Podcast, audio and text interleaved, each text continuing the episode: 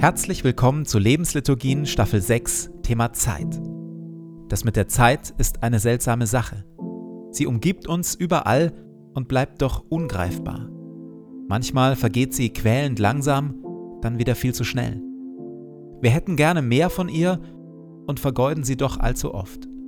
In dieser Staffel wollen wir versuchen, genau das tiefer zu verstehen und zu lernen, auf gute Weise in der Zeit zu leben. Und jetzt viel Freude damit.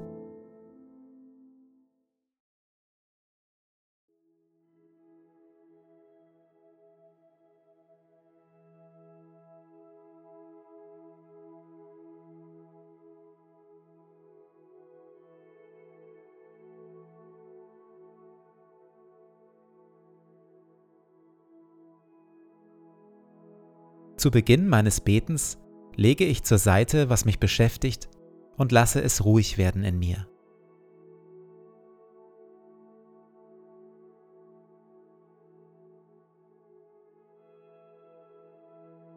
Ich nehme mir Zeit und atme langsam und bewusst.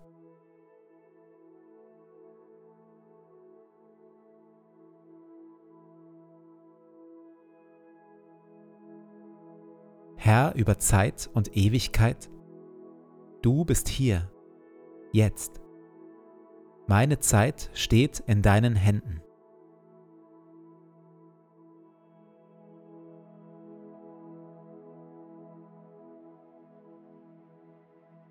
Wir hören Worte frei nach dem biblischen Buch Prediger Kapitel 3. Alles hat seine Zeit. Das gilt für alles, was auf der Erde geschieht.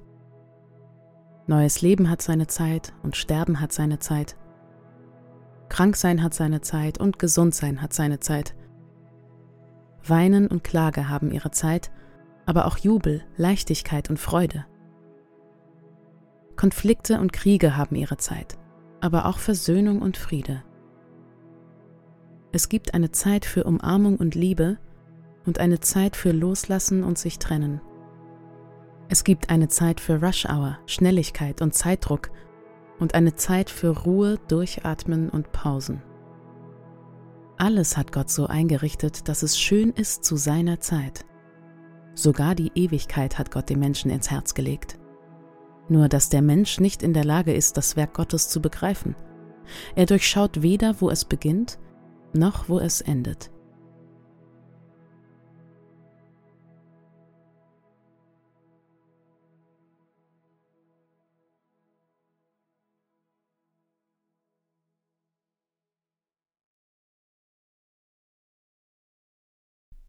Nicht nur unsere Zeit ist begrenzt, sondern auch unsere Kontrolle über das, was in dieser Zeit geschieht und was wir mit der Zeit anstellen können. Und auch diese Wirklichkeit ist schmerzhaft. Sie verursacht, wenn wir sie zulassen, ein flaues, unkonkretes Gefühl von Unsicherheit, ein leises, bedrohliches Grollen. Aus diesem Grund geben wir uns lieber der Illusion hin, die Kontrolle über unser Leben und unsere Zeit zu haben.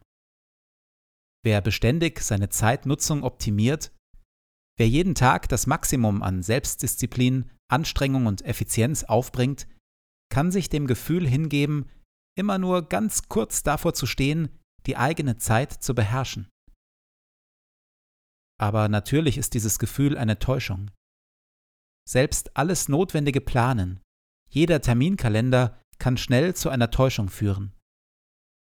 Der Apostel Jakobus schreibt in seinem Brief in Kapitel 4 Nun zu euch, die ihr sagt, heute oder morgen wollen wir in die und die Stadt ziehen.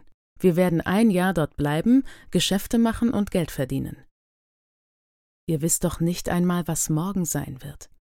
Was ist denn euer Leben? Es ist wie Dunst, der nur kurze Zeit sichtbar ist und dann verschwindet. Ihr solltet also vielmehr sagen, wenn der Herr es will, werden wir leben und dieses oder jenes tun.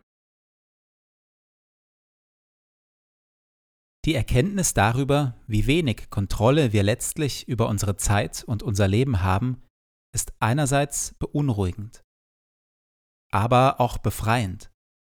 Oliver Bergman, der ehemalige Zeitmanagement-Guru, schreibt, ich erinnere mich, wie ich eines Wintermorgens auf einer Parkbank in der Nähe meines Hauses saß, angesichts der Menge unerledigter Aufgaben noch nervöser als sonst, und mir plötzlich klar wurde, dass es mir niemals gelingen würde, genug Effizienz, Selbstdisziplin und Anstrengung aufzubringen, um das Gefühl zu erzwingen, alles im Griff zu haben, all meinen Verpflichtungen nachzukommen und mir keine Sorgen um die Zukunft machen zu müssen. Ich versuchte, ein Gefühl der Kontrolle über mein Leben zu erlangen, das immer unerreichbar bleiben würde. Ironischerweise brachte mir die Erkenntnis, dass diese Strategie zur Erlangung von Seelenfrieden nutzlos war, sofortigen Seelenfrieden. Zitat Ende.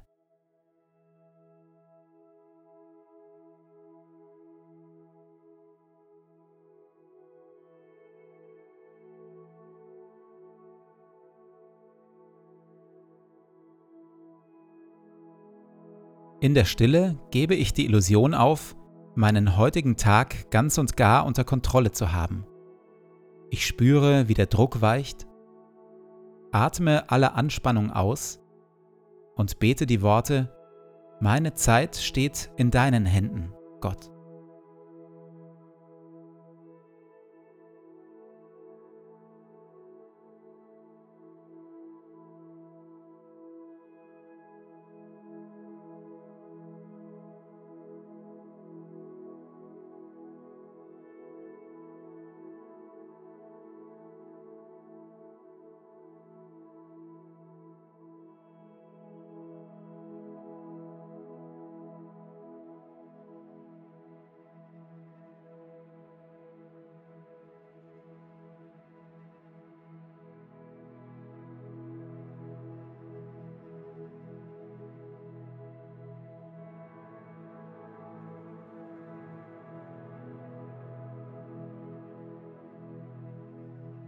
Herr meiner Stunden und meiner Jahre, du hast mir viel Zeit gegeben.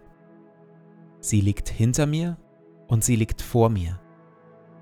Sie war mein und sie wird mein, und ich habe sie von dir. Ich danke dir für jeden Schlag der Uhr und für jeden Morgen, den ich sehe. Ich bitte dich nicht, mir mehr Zeit zu geben. Ich bitte dich aber um Weisheit und Willenskraft, dass ich meine Tage gut lebe. Lehre mich, ein wenig Zeit frei zu halten von Ablenkung und Pflichten. Ein wenig für Stille und für Gebet. Ein wenig für das Spiel. Ein wenig für die Menschen um mich, die meine Liebe und meine Aufmerksamkeit brauchen. Ich bitte dich um Sorgfalt, dass ich meine Zeit nicht töte, nicht vertreibe, nicht verderbe. Jede Stunde ist wie ein Streifen Land. Ich möchte ihn aufreißen mit dem Pflug und Liebe hineinwerfen, damit Frucht wächst. Segne du meinen Tag. Amen.